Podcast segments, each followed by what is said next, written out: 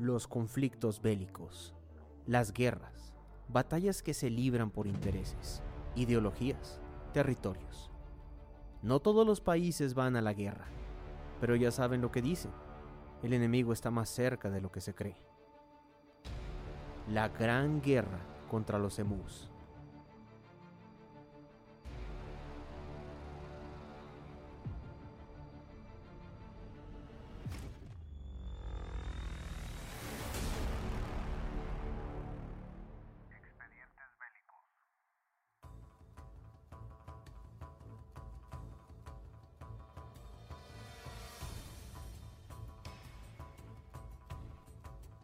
Esta es la historia de cuando las tropas australianas fueron a la guerra contra miles de gigantescas aves que no podían volar. Los emus son aves no voladoras, parientes cercanos de las avestruces. Algunos ejemplares pueden alcanzar los 2 metros de altura. Siendo aves terrestres, los emus pueden alcanzar velocidades, en promedio, de 50 kilómetros. Estas aves se alimentan de plantas e insectos, aunque pueden durar hasta dos semanas sin alimento y no requieren mucha agua. Cualidades envidiables en el campo de batalla. Como parte de su migración en 1932, 20.000 ejemplares de emus llegaron al territorio de Campion, en Australia del Oeste, en donde descubrieron nuevas tierras de cultivos. Muchas de estas eran trabajadas por soldados que estuvieron en servicio durante la Primera Guerra Mundial. Y dichas tierras fueron otorgadas por el gobierno lo último que esperarían era un ataque sorpresa dentro de su propio territorio. El plan de acción EMU era simple, alimentar a las tropas y moverse constantemente para no delatar su posición al enemigo. Ante la inminente confrontación, los granjeros pidieron ayuda al ejército australiano, los cuales accedieron a desplegar tropas para terminar con esta amenaza. Siendo así, el gobierno australiano desplegó el séptimo Real Ejército de Artillería Pesada, el mayor Winnet Purps Wind, el cual comandaría el ejército, y este, compuesto por el sargento S. McMurray y el artillero J. O. Halloran, armados con ametralladoras Lewis y 10.000 balas para la desesperada batalla. El ejército ayudaría a los granjeros y de paso pretendería obtener alrededor de 100 pieles de sus adversarios estas para hacerles bonitas decoraciones de plumas a la caballería ligera. El primer día del conflicto, el ejército trató de acorralar a 50 unidades enemigas.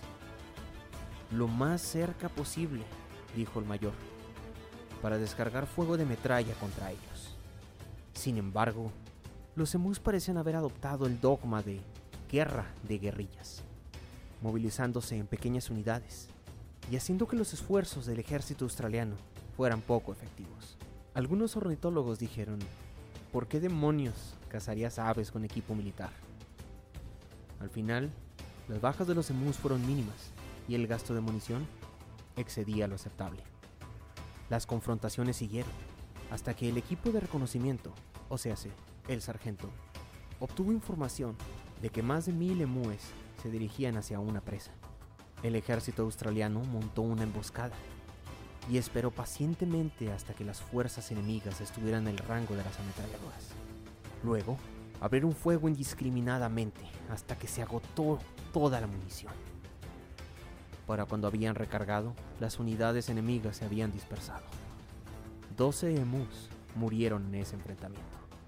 Ya el cuarto día de campaña, el ejército australiano reportó que cada manada de emus había adoptado a un líder que se ponía en alerta total mientras las tropas emúes arrasaban con los suministros y se veían que ellos se aproximaban, daban la alerta y se dispersaban.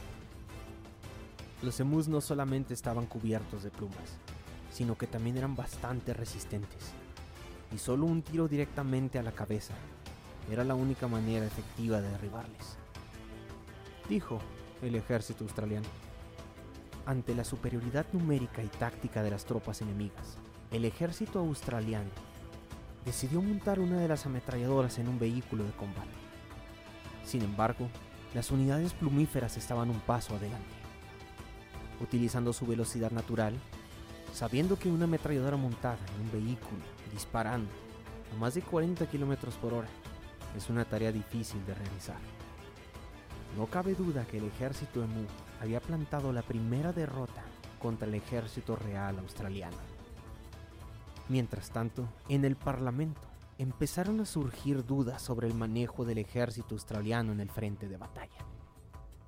El mayor Meredith fue convocado seis días después del incidente. Cuando el mayor volvió, dio su reporte, en el cual se detallaba. Si pudiéramos desplegar una división militar con la capacidad de carga de estas aves, podríamos enfrentar a cualquier ejército en el mundo.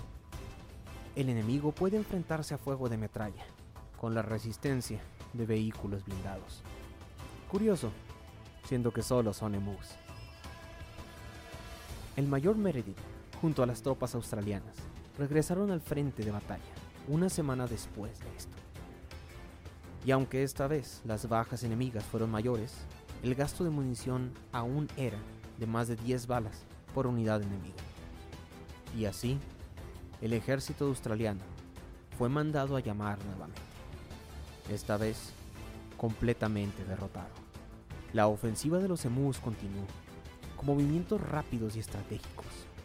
Y por más de 11 años, la guerra contra estos implacables oponentes fue una demostración táctica y un caso de estudio para cualquier colono que quisiese aventurarse o establecerse en la Australia del Oeste.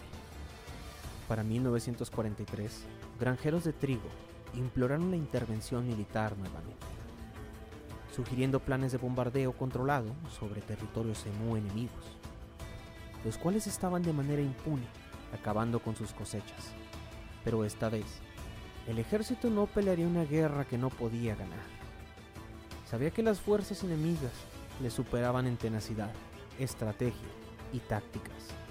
Se estima que desde 1945 a 1960, alrededor de 300.000 emúes perdieron la vida en escaramuzas en Australia del Oeste. Los años pasaron y los emúes continuaron sus actividades plumíferas. En la actualidad, los emúes mueren de a miles, así como otros millares de animales. Todo esto gracias a territorios cercados.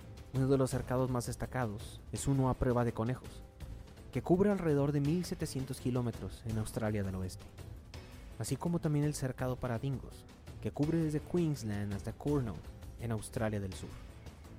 Científicos afirman que las cercas son una porquería, pero esto nunca ha detenido a nadie, pero ha probado ser el único gran impedimento ante la resistencia plumífera.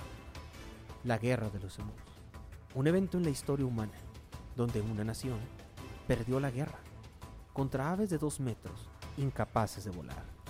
La naturaleza indetenible contra el control humano. La guerra de los. Desde el búnker les deseamos felices fiestas a todos nuestros escuchas y un caluroso abrazo de expedientes bélicos.